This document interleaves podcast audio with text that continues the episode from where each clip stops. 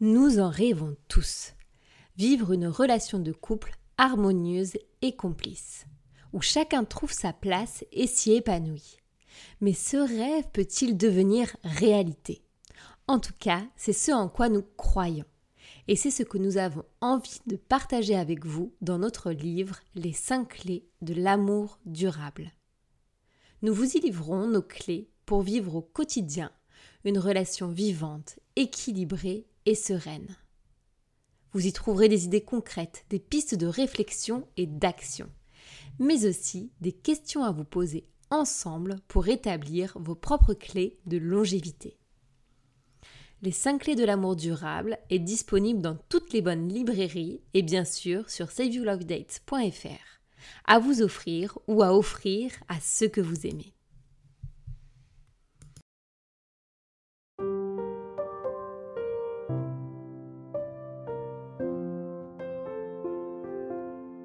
Bonjour et bienvenue sur Au cœur du couple, le premier podcast qui vous donne la parole sur votre vie de couple. Je suis Soisy Castelnerac, créatrice du concept Save Your Date. Je suis Marie-Lise Richard, psychologue et thérapeute de couple.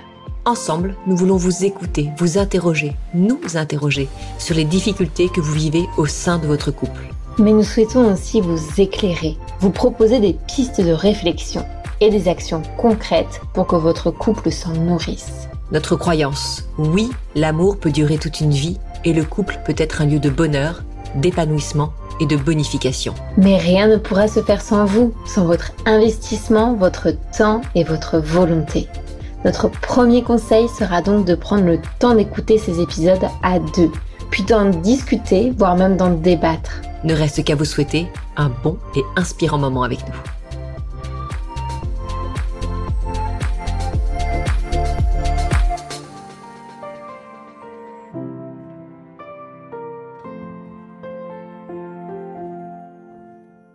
C'est Julie que nous avons la joie d'accueillir à notre micro. Julie a 28 ans et elle vit en couple avec Renaud depuis 11 ans. Ils se sont mariés il y a deux ans et ont eu la joie de devenir parents il y a quelques mois. Avec Julie, nous allons nous interroger sur la façon dont l'entité couple peut venir soigner, réparer une blessure ou combler un manque. En effet, Julie, dans son enfance et son adolescence, a souffert d'une pénurie d'amour. Elle peut ainsi avoir tendance à demander plus de marques d'amour, d'affection à son mari, afin de se sentir en sécurité. Mais est-ce son rôle, celui de son conjoint En est-il capable de répondre à sa demande? Telle est la problématique de ce nouvel épisode d'Au du couple. Bonjour à tous, comme nous sommes heureuses avec Marie-Lise de vous retrouver pour, attention, la saison 4 d'Au cœur du couple. Bonjour Marie-Lise. Bonjour Sozik, très contente de revenir après l'été. J'ai l'impression que c'était hyper long cette pause. c'est vrai qu'on a fait on a fait une belle pause, mais ça nous a pas empêché de de travailler notamment pour le podcast. Pour nous, c'est quand même euh, qu'on vous le dise une grande fierté de revenir pour euh, une saison 4, d'ouvrir cette saison 4. Je pense pas qu'on s'était fixé un tel objectif euh, au début il y a un peu plus de deux ans maintenant quand on a quand on a enregistré le premier épisode. On s'était pas trop projeté, on savait pas trop là où ça allait aller. Et finalement, grâce à vous, euh, grâce à tous ceux qui en parlent, grâce aux avis que vous nous laissez, aux étoiles, eh bien euh, voilà, nous sommes très bien placés sur Apple Podcast qui nous permet euh, en fait de pouvoir de pouvoir continuer. Donc nous sommes vraiment très heureuses de ça. N'oubliez pas que ce podcast c'est le vôtre avant tout, c'est vous qu'on veut recevoir, comme Julie par exemple, que nous recevons aujourd'hui. Bonjour Julie. Euh, voilà, Julie qui est, qui est venue vers nous euh, via Instagram euh, quand on a lancé un petit euh, un petit appel en disant qu'on avait un créneau d'enregistrement. Donc n'hésitez pas vraiment à faire la même chose parce que avec Marie-Lise, on sera vraiment heureuse de de vous recevoir. Voilà, Marie-Lise, j'en profite euh, pour te remercier une fois encore de ta présence. C'est vraiment du temps que tu donnes pour nous, en plus de tout ce que tu fais déjà, du temps que tu donnes pour ce, pour ce podcast. Moi, je le sais parce qu'on a beaucoup de retours que ça porte beaucoup de fruits. Donc, euh, merci. Et vraiment, sans toi, ce podcast euh, ne serait pas du tout ce qu'il est. N'existerait même pas d'ailleurs. Donc, écoute, merci d'avoir resigné pour ces saisons 4. Je te dis ça, mais je pense que je t'ai même pas posé la question. Donc attends, je te la pose euh, en direct presque. Marie-Lise, veux-tu resigner, veux-tu t'engager pour cette saison 4 de cœur du couple? J'aime beaucoup le couple que nous formons à travers ce podcast et de notre activité. C'est avec grand plaisir, Sozik, que je, je renouvelle l'expérience. C'est toujours agréable de recevoir tout effet. Merci à chaque fois non, euh, non prévu. Moi, je, un, petit bon amour. À chaque fois, je suis contente. Ah, mais attends, je suis les conseils que l'on donne dans notre livre, les cinq clés de l'amour durable, parce que je compte bien, euh, voilà, faire avoir avec toi un amour durable, Marie-Lise. Donc, je, je me, je m'applique. Évidemment. Bon bah écoute, je mets le champagne au frais et la prochaine fois qu'on se voit, euh, on fête le début de cette de cette saison 4. Je suis enchantée. Bon, alors on va rentrer maintenant dans le vif du sujet avec Julie. Euh, bonjour Julie, est-ce que euh, tu veux bien chez nous la tradition? Alors pas seulement chez nous, hein, dans beaucoup de podcasts, c'est de demander à notre invité de se présenter. Alors est-ce que tu veux bien en quelques mots te présenter à nous? Ah oui, alors je suis Julie, j'ai 28 ans, je suis euh, mariée à Renaud. On est ensemble depuis 11 ans, mariés depuis deux ans et demi. Et on a un petit garçon de un an. Et actuellement, je suis maman au foyer et j'envisage de reprendre euh, des études. Parfait. Bon bah écoute, ça a le mérite d'être clair et précis. Alors nous ici, on parle vite couple.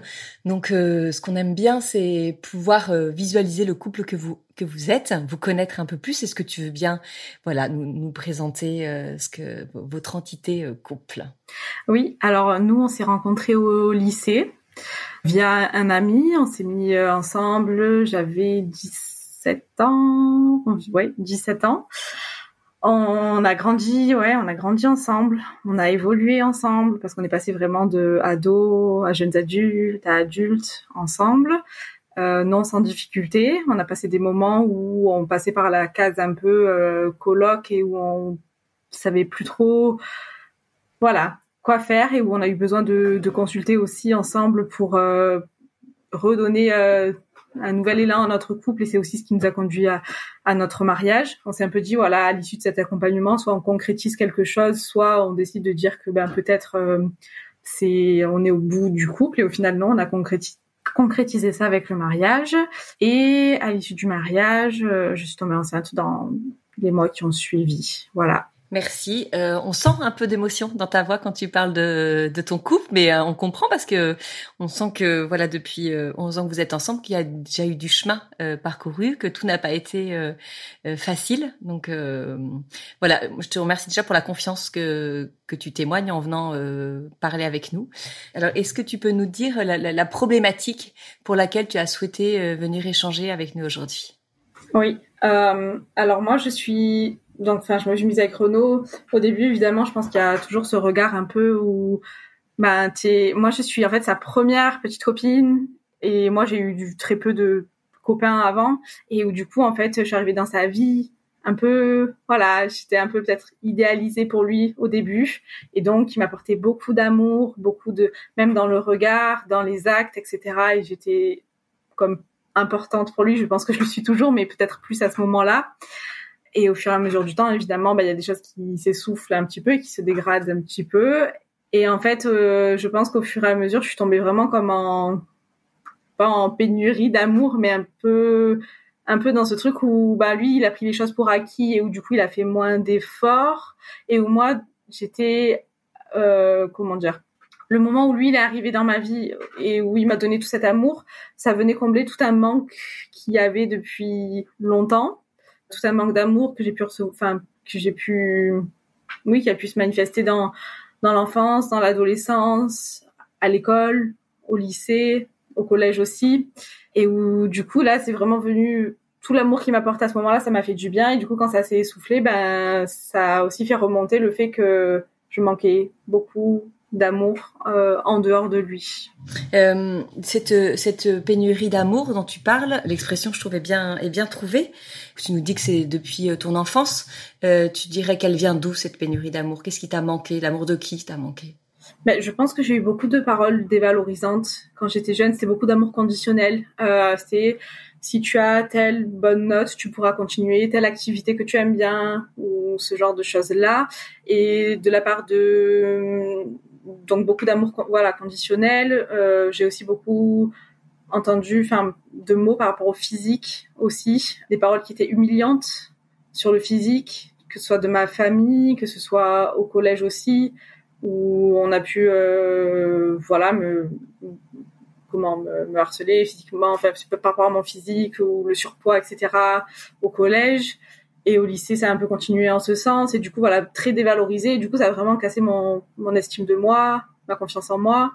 Et voilà, ça a fait que j'étais un peu, voilà, un peu brisée euh, en ce sens. Et qu'il a récupéré, voilà, un, vase euh, brisé avec des morceaux un peu recollés. Quand, quand vous vous êtes rencontrés, tu avais déjà, alors on, on le comprend, tu avais déjà cette, cette souffrance, ce manque, et lui, il l'a pas perçu? Je pense pas forcément parce que lui, je pense qu'il était brisé aussi en un sens parce que il faut dire, il avait 18 ans, il avait jamais eu de petite copine, donc 18 ans, pas de petite copine, même si c'était il y a 10 ans, dans un contexte un peu différent d'aujourd'hui, mais c'est quand même euh, un sujet qui est important, hein, même pour euh, fille ou garçon, je pense, voilà, euh, tu passes un certain âge, il faut avoir fait telle et telle chose, etc. Donc lui, il voit une fille qui lui donne de l'attention aussi, qui lui apporte des choses qui vont le combler, je veux dire d'un point de vue même physique, ça peut être même sexuel ou autre. Donc il s'est senti aimé aussi et comblé d'une certaine façon et touché que quelqu'un lui apporte cette attention. Et moi, j'avais aussi de l'attention dont je manquais. Donc en fait, mutuellement, ça apportait voilà l'attention dont on avait besoin l'un l'autre à ce moment-là sans, sans, que vous ayez eu besoin finalement d'en parler. Vous étiez quand même relativement jeune, donc euh, vous alliez pas tous les deux rentrer dans un effectivement un processus de connaissance de soi et de l'autre profond. C'est plus quand on se rencontre à 17, 18 ans. Voilà, on est jeune, on est un peu plus insouciant. Tu le dis, il y a une espèce de, on se sent flatté parce que l'autre euh, s'intéresse à nous. On se dit bah ça peut être cool de se mettre en couple. Donc on avance un peu comme ça, sans se poser de questions. Bon, vous, on sent quand même que, enfin, votre histoire déjà a perduré et que hum, au fur et à mesure vous avez euh, travaillé ça. Alors, à quel moment, enfin, comment est-ce que ça s'est matérialisé pour toi? Comment est-ce que, tu vois, tu as ressenti le fait que tu te sentais de sa part moins comblé d'amour? Je pense, euh, au fur et à mesure du temps, où, peut-être euh, il m'accordait peut-être moins de temps, ça a pu se matérialiser comment? On a emménagé ensemble en 2016, ça faisait quatre ans qu'on était ensemble et où du coup le fait qu'on se voit tous les jours qu'on habite ensemble en soi, ok, mais du coup, on passait moins de réels moments ensemble. On était un peu coloc. Du coup, on est devenu au fur et à mesure un petit peu coloc, mais on avait moins ces temps. Vu qu'on savait qu'on pouvait se voir quand on voulait, bah finalement, on prenait moins le temps de, de, de se voir pleinement et d'avoir un vrai temps de qualité ensemble. Ça s'est matérialisé, je pense, comme ça. Et au fur et à mesure, physiquement aussi, je pense que moi, mon corps a, a changé au fur et à mesure avec le stress, avec le, un rapport à la nourriture qui est pas toujours peut-être sain. Et du coup, il, il me l'a dit, et même encore euh, récemment, que voilà, je, je, sais que je suis pas la Julie, la Julie qu'il a rencontrée, même physiquement, je sais que j'ai grossi, etc. À la fois, il sait très bien que je ne serai pas la Julie de il y a 10, 11 ans, mais pour autant, je sais que c'est quelque chose qui est important pour lui et que ça peut, voilà, ça peut être compter que je prenne euh, davantage soin de moi et ça passe aussi voilà par toutes ces choses là il y, a, plein de choses en fait. Comment est-ce que lui euh, tu vois que, comment est-ce qu'il a réagi quand tu lui as euh, parlé de ça de ce manque de d'amour que tu que tu ressentais de sa part?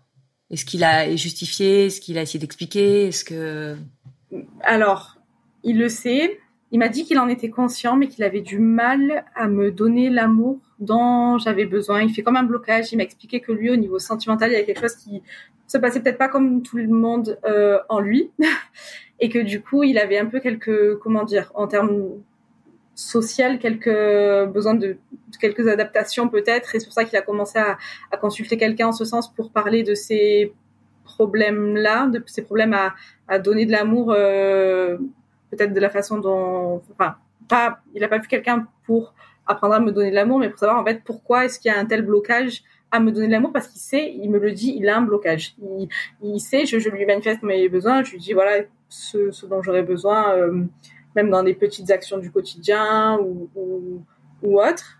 Mais ça y est, voilà, il y a un, un, mur un peu qui, comme quelque chose qui l'en empêchait en fait. Et il en souffre aussi. Il m'a dit, ça me fait me remettre en question de voir que je suis pas capable de te donner l'amour dont tu as besoin et c'est douloureux pour lui, même si un peu, je sais pas, c'est par fierté ou autre, il va pas forcément euh, en parler tous les jours, mais voilà, c'est douloureux pour lui et je pense qu'il est face à quelque chose qu'il ne maîtrise pas.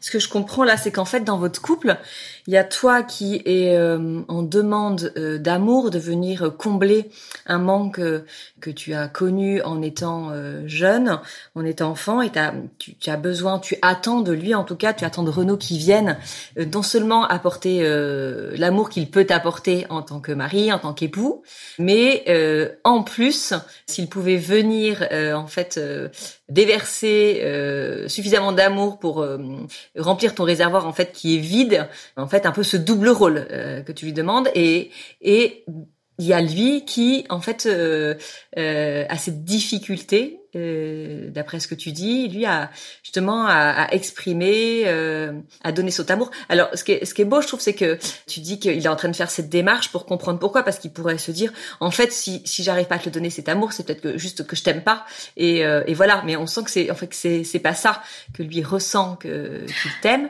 mais que.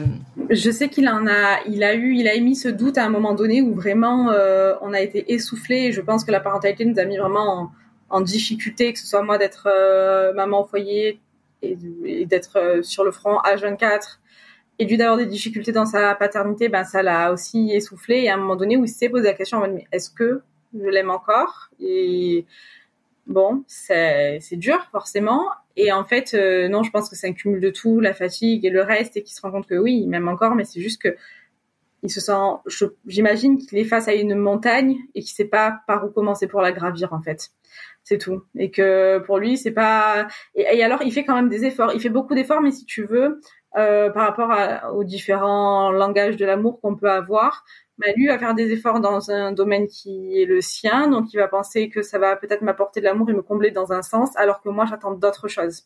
Lui va peut-être être plus participatif, peut-être être davantage dans euh, le fait de faire la vaisselle par exemple et c'est super. Le service rendu davantage. Voilà, mmh. davantage et donc c'est super. Moi je suis très heureuse aussi mais peut-être que du coup tu vois je le vois moins aussi et que ça m'impacte moins parce que c'est pas mon langage à moi. Toi ce serait ce serait lequel le alors bah, ça serait les temps de qualité je pense et aussi le, bah, le contact physique. Tu vois avoir un un câlin le matin quand on se lève ou peut-être plus de bisous ou des choses comme ça tu vois qui sont qui moi me paraissent basiques et normales, mais lui c'est vrai qu'il faut qu'il faudrait qu'il se mette un rappel en mode euh, allez euh, tous les jours euh, on se fait trois minutes de câlin et puis on lui a expliqué quand même que même si au début ça serait un peu forcé au fur et à mesure à force à force de le faire il verrait aussi les bienfaits pour lui je pense en termes hormonal aussi alors on, sent quand même que c'est un sujet tous les deux euh, duquel vous avez parlé, sur lequel vous avez travaillé. Euh, vous êtes conscients tous les deux de vos bah, un peu de de la façon dont les choses vous impactent et euh, quels sont euh, les manques que vous avez pu connaître et comment aujourd'hui ça se répercute sur votre relation de couple. C'est vrai que quand t'es quand t'es venu vers nous, Julie, euh, nous ce qu'on trouvait intéressant avec Marie-Lise, c'était peut-être euh, l'axe euh, de la position de du, du, du, conjoint dans une relation de couple. Et est-ce que on peut se positionner en tant que soignant en fait, en tant que guérisseur? Est-ce que en fait ton mari aurait pour rôle de venir combler un manque d'amour qui viendrait euh, de ton enfance, de ta jeunesse? Tu Nous c'est un peu comme ça qu'on s'est euh, qu'on s'est positionné. Alors si tu veux bien, on va euh, passer la parole à Marie-Lise qui du coup va euh, nous éclairer sur ce sur ce sujet.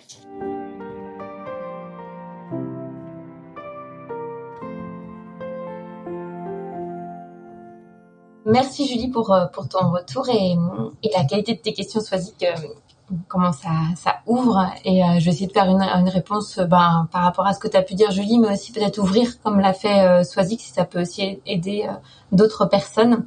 Ce que j'ai beaucoup aimé dans, dans le récit que tu as pu faire c'est comment aussi c'est pas forcément une illusion mais déjà euh, euh, tu l'as dit toi-même aussi tu as choisi pour certaines choses qui venaient le combler toi tu l'as choisi aussi pour d'autres choses qui venaient le combler et comment aussi ces premiers temps de la relation on voit peut-être pas les éventuelles problématiques et on est un peu dans une fusion où on est dans un plein d'amour et beaucoup de plaisir et de la passion. Et après, il y a d'autres choses qui se passent. Et dans cette rencontre, en fait, qui se passe, c'est là où on peut davantage voir ou être en contact, en tout cas, avec les blessures du passé, les blessures d'enfance de notre conjoint. C'est à ce moment-là, en fait, où on aperçoit les bagages euh, de la personne avec qui on est que ce soit ses blessures, mais ce que je tiens à rappeler aussi, c'est que dans ses bagages, il y a aussi les victoires qu'il a pu avoir dans sa vie, ses réussites, mais aussi ses rêves et ses projets d'avenir. Et c'est là où il y a un carrefour en fait qui se passe quand on est face aux blessures d'enfance de l'autre. C'est euh, qu'est-ce qu'on fait? Est-ce qu'on s'inscrit en fait dans une une forme de répétition, ce qu'on peut entendre parfois. Euh, il vient d'une famille violente, il va forcément être violent avec ses enfants ou avec sa femme, donc avec un phénomène de compulsion de répétition. Ou est-ce qu'on s'inscrit dans un processus de résilience, où là on va venir euh, guérir ou penser les choses. Et je pense que c'est ça la nuance qu'il faut avoir. C'est pas tant euh, est-ce que l'autre guérit, mais comment la relation vient nourrir. Et, et c'est rigolo parce que même moi, en fait, plus je grandis en, en, tant que psychologue et en tant que personne, je vois à la suite de mes études, euh, ah, enfin très euh, très universitaire, j'étais dans l'idée euh, faut en gros faire une psychanalyse, prendre le temps de penser ses blessures et arriver tout neuf pour avoir une belle relation. Et en fait, plus je vois des gens, plus je me dis aussi la puissance que la relation peut avoir et comment elle peut être un outil aussi de guérison. Et, et c'est là où c'est important parce que je crois que quand on parle des blessures d'enfance, au final, la plupart des blessures, ça se résume à des blessures d'amour parce que c'est des blessures de lien, des blessures du lien maternel, paternel, ou avec des gens de confiance ou euh, fraternel. Et je pense que c'est justement dans le lien euh, qu'on va pouvoir aussi les réparer, euh, qu'on va pouvoir remettre de l'amour sur tout ça.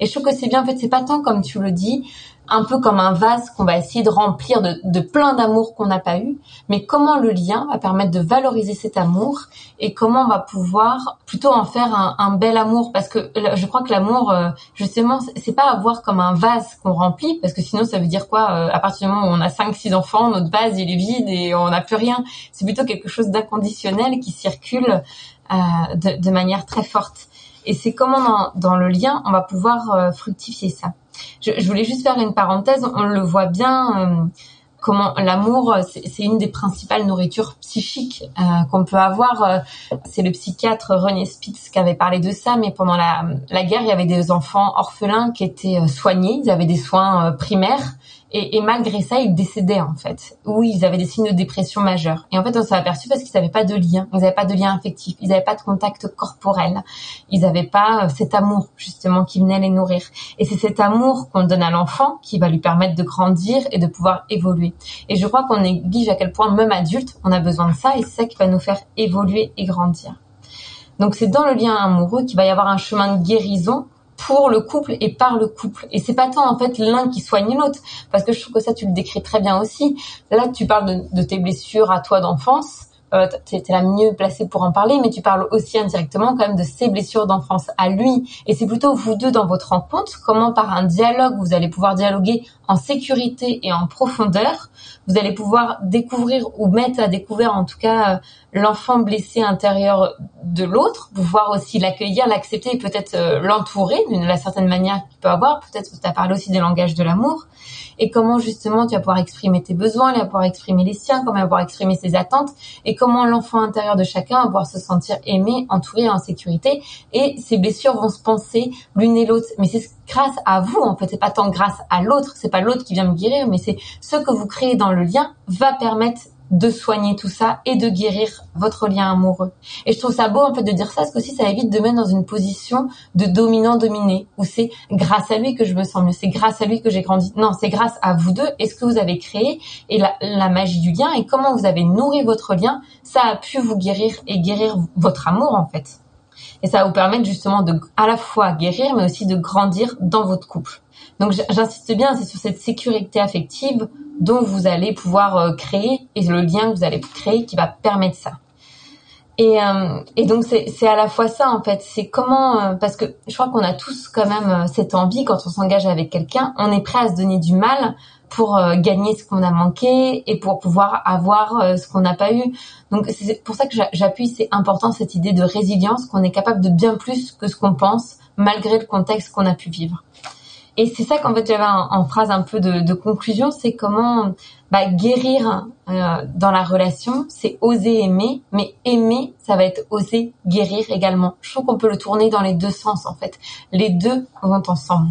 Donc ça va être euh, va être ça le plus important. Et euh, pour ceux qui nous écoutent, ce que je veux dire aussi, c'est que tout ce travail-là, ça passe par une prise de conscience des mécanismes de défense qu'on peut avoir. Donc ça nécessite une introspection et d'être en vérité avec soi et être en vérité avec l'autre. C'est quelque chose qu'on peut faire avec un psychologue comme l'a fait euh, ton conjoint, mais pas forcément aussi. Ça peut être un travail qu'on peut faire aussi avec soi. Enfin, prendre à cœur de je suis en vérité avec moi. Qu'est-ce qui fait que là je suis dans cet état? Qu'est-ce qui fait que là je lis ça? Qu'est-ce que je veux dire réellement?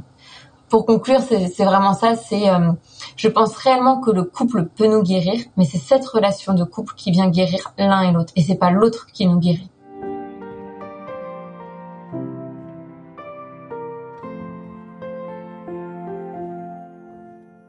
Merci beaucoup Marie-Lise. Euh, j'ai écouté avec beaucoup beaucoup beaucoup d'attention, comme à chaque fois évidemment, mais parce que moi je trouve que c'est un c'est un sujet qui me tient à cœur et sur euh, lequel je sais je me positionne pas toujours euh, de la même façon que toi ou que d'autres parce que moi j'ai enfin c'est vrai que j'ai plutôt tendance à penser que euh, si on demande à, l'autre, à son conjoint, euh, de, de, venir euh, penser, tu vois, nos blessures, de venir penser des manques que l'on a pu avoir sans soi-même avoir travaillé dessus, sans soi-même les avoir, tu vois, nécessairement compris, maîtrisés, je trouve que je trouve que c'est dangereux. Mais là, dans, je trouve que dans ce que tu dis, effectivement, on comprend bien que c'est pas l'autre à qui on demande ça, mais c'est plutôt au couple. Alors, ce que j'ai écrit pendant que tu parlais, et tu me dis si c'est juste, c'est est-ce que en fait dans le couple, est-ce que l'autre vient euh, peut venir nous nous guérir ou est-ce que c'est l'énergie qui va se dégager du couple, l'énergie, la sécurité qui va se dégager du couple, qui va nous permettre en fait de rentrer dans un processus, tu vois,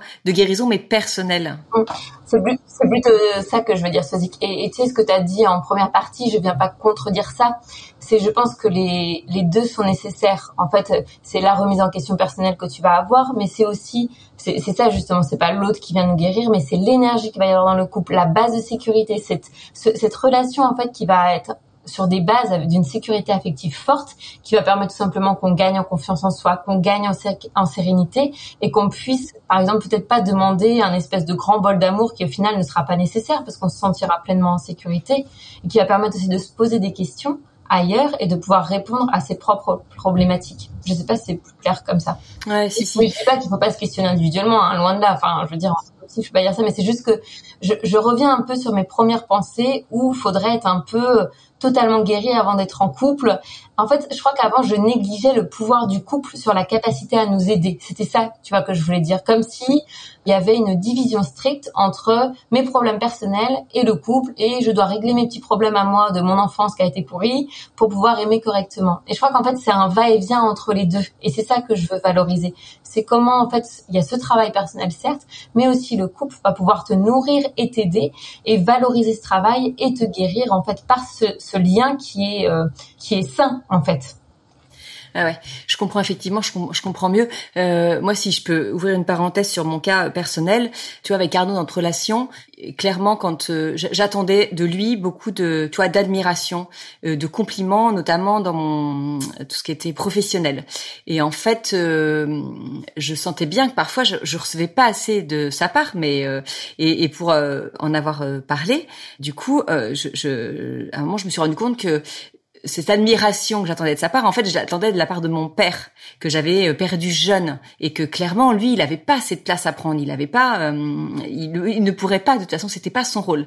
Donc à partir du moment où j'ai, tu vois, où, j'ai mis le, doigt là-dessus, notamment ça, j'ai entrepris un, une, démarche, j'ai vu une, une, psychologue et effectivement, pour le coup, voilà, pour pour comprendre ce qui avait pu euh, me manquer, pour comprendre mon histoire et pour le coup, mon couple a effectivement été un endroit de, bah, quand je revenais des séances ce qui n'était pas toujours facile, euh, un endroit de douceur, de, de, de, consolation, de et quand il fallait euh, retourner à la séance suivante, plus de l'énergie, tu vois. Et puis je pouvais parler avec Arnaud de, de voilà des choses que j'avais comprises, de ce que j'avais découvert dans ces dans ces consultations. Mais euh, tu vois, j'étais contente en fait d'avoir pu me dire ce besoin que j'ai d'être admirée par un père que je n'ai plus, je c'est pas en fait je c'est pas mon à mon mari euh, que je vais le demander. Mais euh... je trouve que c'est un super exemple, ça illustre parfaitement bien Sozik et justement c'est aussi je pense parce que il y a hum, un peu comme avec Julie, le fait de demander un trop plein. Je trouve qu'en fait, à partir du moment où il y a un trop plein, on peut se poser la question qu'est-ce qui fait que j'en attends autant et que ça se passe comme ça? Il peut y avoir des dysfonctionnements dans le couple, mais pas que. Et ce que je trouve que est chouette quand tu mets en avant avec Arnaud, c'est aussi le fait que vous vous ayez pu en discuter de façon saine et tout ça, que ça a permis de te questionner et d'aller plus loin et d'aller justement sur cette voie de guérison. C'est là où je dis qu'il y a une force dans le couple, parce que si, imaginons, tu étais juste avec quelqu'un qui te dit, bah, écoute, tu me fais chier, ou qui répond parfaitement, qui colle à ta demande, bah, en fait, tu n'aurais pas pu comprendre et enfin aller plus loin toi dans, dans ce qui pouvait te faire souffrir. Ouais, hein, c'est vrai qu'on a eu la chance de, on a la chance d'être toujours euh, suivi par le prêtre qui nous a mariés et c'est lui en fait qui nous a permis de faire émerger ce, ce, ce, ce manque qu'il y avait de ma part. Donc ça c'est une grande chance. Est-ce que tous les deux, tu vois, au sein de notre couple, on aurait pu le trouver nous-mêmes? Parce que même si c'est quelque chose que, que j'avais pu décrire un peu, tu vois, ce manque du père et ce manque d'admiration, de là à se le dire, euh, c'est hyper douloureux. Donc euh, seuls, on préfère en fait et dire mais non, en fait c'est Arnaud, c'est mon mari qui doit m'apporter ça et, et voilà, pas quelqu'un d'autre. Donc euh, c'est vrai qu'on a eu cette chance. Julie, Julie, Julie, on est très pipelette, on est très bavarde, mais on a très envie de savoir comment tu as reçu euh, ce que Marie-Élise euh, a pu nous dire. J'ai l'impression, moi je l'ai reçu de la façon comme il faudrait un peu faire le deuil de ce manque d'amour et de tout ce qu'on a pu, comment dire, de la souffrance qu'on a pu avoir dans le passé et dire ok c'était avant mais ça doit pas impacter aussi le fait que notre euh, notre mari vienne nous donner de l'amour et dire euh, et accepter on va dire comment? Le fait que dans le couple bah si ça se passe bien qu'on a quelqu'un de confiance etc voir ça et se laisser envahir on va dire par ce positif et par cet amour là et, et faire un peu le deuil du manque d'amour passé et dire ok euh, dans ma vie de couple là comment je suis et est-ce que mon mari lui me donne juste à l'échelle du couple l'amour dont j'ai besoin et si la réponse est oui, je peux dire que c'est ok, que c'est une bonne chose. J'ai un peu vu comme ça. je vais juste rebondir là-dessus parce que je trouve que ça fait un lien avec ce que tu disais. C'est qu'aussi parfois, c'est ça justement que j'observe là dans ce que tu dis, dans pas mal de patients que je peux avoir, c'est aussi parfois quand on attend beaucoup et qu'en fait on attend au final de l'amour maternel qu'on n'a pas eu ou correct, et ben en fait vu qu'on la demande à une personne qui est pas à la bonne, qui est pas adressée, comme là dans l'exemple de Swazik, ben ça sera sans fin en fait parce que justement elle viendra jamais de la personne dont on l'attend euh, initialement. Donc effectivement je trouve que dans ce travail de résilience il y a peut-être ça aussi, à comment on peut faire la paix sur un passé et pouvoir accepter cette autre forme d'amour qui sera dans l'amour conjugal et, et aussi différente. Mhm. Oui. Et c'est intéressant ce que tu dis, euh, Julie, de dire, ben, en fait, replacer mon mari à sa place et attendre de lui un amour qui peut me donner euh, en tant que mari et, et, ni en tant que père, ni en tant qu'ami de classe euh, que j'ai pas eu en cinquième ou euh, voilà, enfin vraiment à sa à sa juste à sa juste place. Mais bon, c'est toujours plus facile à dire qu'à faire. Mais déjà quand on en prend conscience, et ça, on sent que tous les deux quand même qu'il y a un sujet pour vous, qu'il y a une communication dessus, qu'il y a une vraie démarche. Donc ça vous donne toutes les chances de, de d'y arriver. Je pense que vous pouvez vraiment vous permettre euh, d'y croire. Mais hum, voilà, on sent que vous êtes quand même sur le bon chemin. Je, pense en fait c'est ça que hum, réussir en fait à changer de point de vue, à dire ok c'est pas voilà l'amour que j'attends c'est pas l'amour pour la Julie brisée du passé, mais c'est euh, l'amour de Julie en tant que femme. Et finalement, ce que ça, il vient le combler. Et euh, je pense que si on change de point de vue, oui, il vient le combler. Alors je pense qu'il y a toujours quand même des, choses, on peut quand même toujours chercher à se remettre en question, à faire euh, mieux, à faire différemment, à utiliser des outils comme tes carnets pour euh, pour se dire allez on se donne un coup de, peps et on voilà on cherche à gagner en complicité, mais pour autant c'est vrai voilà changer de point de vue et regarder la situation d'un d'un œil différent en fait. Mais je pense que c'est pas pour autant, Julie, qu'il faut que tu dises euh, euh, la Julie euh, d'enfance qui est brisée. Bon, on la laisse tranquille dans son coin. Enfin, je trouve quand même qu'il faut trouver un moyen de pouvoir euh, lui donner de l'amour à cette petite Julie. Enfin, tu vois, faut pas pas l'abandonner pour autant en, en, faisant un clivage entre les deux, parce que peut-être aussi même euh, l'amour que tu vas avoir dans ton couple, ça va venir aussi la réconforter, ça va pouvoir la rassurer, ça va te rassurer sur des peurs que tu peux avoir qu'on grandit avec elle, ou peut-être que justement par un, d'autres, enfin que ce par d'autres facteurs autres, un accompagnement euh, aux alentours, tu vas pouvoir aussi guérir de ça, mais il faut pas pour autant euh, la négliger. Parce qu'elle fera toujours partie quand même, elle sera toujours euh, là un peu dans votre vie. Faut seulement réussir à l'apaiser cette cette petite Julie plus qu'à l'oublier. C'est ça. Mais, mais, je pense que le, le principe de résilience, c'est bien, ouais, on est bien dedans en fait, ça à dire quand même avoir aussi comme du lâcher prise tout en ne la négligeant pas, mais avoir du lâcher prise. Je pense que j'aurais bien besoin de ça. bah écoute, c'est tout ce qu'on te souhaite. En tout cas, euh, Julie, euh, je te remercie à nouveau de la confiance euh, dont tu nous as témoigné en venant ici. Merci pour d'être venue parler de ça pour toutes celles à qui et pour tous ceux à qui ça va ça va faire écho et qui peut-être ça va tu vois débloquer une conversation, débloquer derrière peut-être une démarche, un suivi. Donc mille merci. On a besoin de tu vois de personnes comme toi qui viennent qui osent venir parler de ce qu'ils vivent dans leur couple, des problématiques qu'ils vivent dans leur couple et dans leur vie personnelle pour pouvoir euh, bah, euh, ouvrir d'autres possibilités euh, à ceux qui à ceux qui nous écoutent. Donc mille merci Julie, Marie-Lise. Merci. Merci, une fois encore. C'était canon. Merci à vous tous bah, d'être revenus pour cette saison 4 d'Au cœur du couple. Vous savez que ce qui nous aide, c'est d'en parler autour de vous, de nous mettre des étoiles, des avis. On le répète, mais c'est vraiment ce qui nous permet de, de perdurer. Donc n'hésitez pas si vous avez 30 secondes, 5 étoiles, euh, plutôt qu'une c'est mieux. Et puis un petit avis, 3-4 mots, euh, ça nous aide beaucoup. Voilà, mille merci, à tous pour euh, votre fidélité.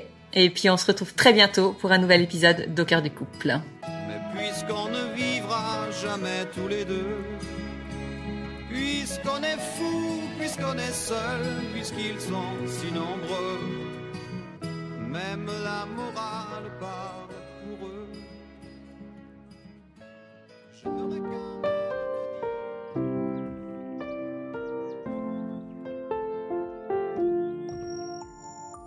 Si vous aussi vous rencontrez des difficultés dans votre vie de couple, venez nous en parler laissez-nous un message sur au cœur du couple podcast at gmail.com ou via Instagram sur la page au cœur du couple. Nous sommes là pour vous. Merci pour votre écoute et n'hésitez pas à vous abonner, à partager et à nous mettre des étoiles. Et n'oubliez pas, vous êtes les premiers acteurs de votre couple.